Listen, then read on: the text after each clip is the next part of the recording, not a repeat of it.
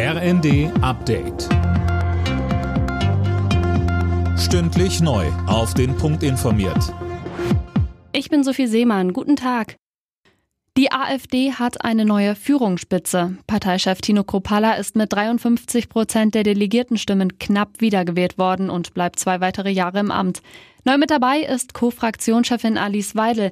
Sie bekam beim Bundesparteitag in Riesa 67 Prozent.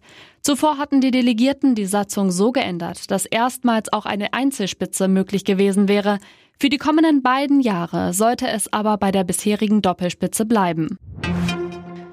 In weiten Teilen Deutschlands ist an diesem Wochenende Schwitzen angesagt. Außer in Richtung Küste gibt es fast bundesweit über 30 Grad. Und Hitze und Trockenheit bedeuten auch wieder eine hohe Waldbrandgefahr. Michel Kolberg mit den Einzelheiten. Im brandenburgischen Treuenbrietzen südlich von Potsdam stehen zig Hektar Wald in Flammen. Die Feuerwehr ist mit hunderten Einsatzkräften vor Ort und das Löschen ist schwierig, weil in dem Gebiet auch Munitionsrückstände lagern. Auch im Harz wurden mehrere Waldbrände gemeldet. Nachdem es auch morgen noch mal sehr heiß wird und sogar Temperaturrekorde wackeln könnten, gibt es mit Beginn der neuen Woche Abkühlung und auch eine deutliche Entspannung bei der Waldbrandgefahr.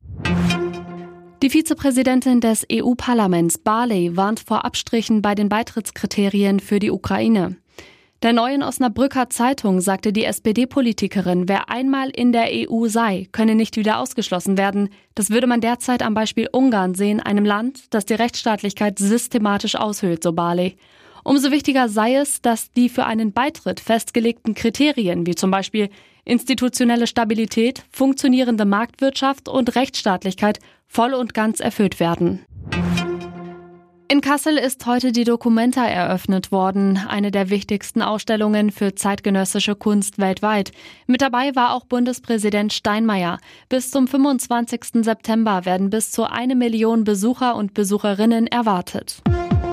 Alle Nachrichten auf rnd.de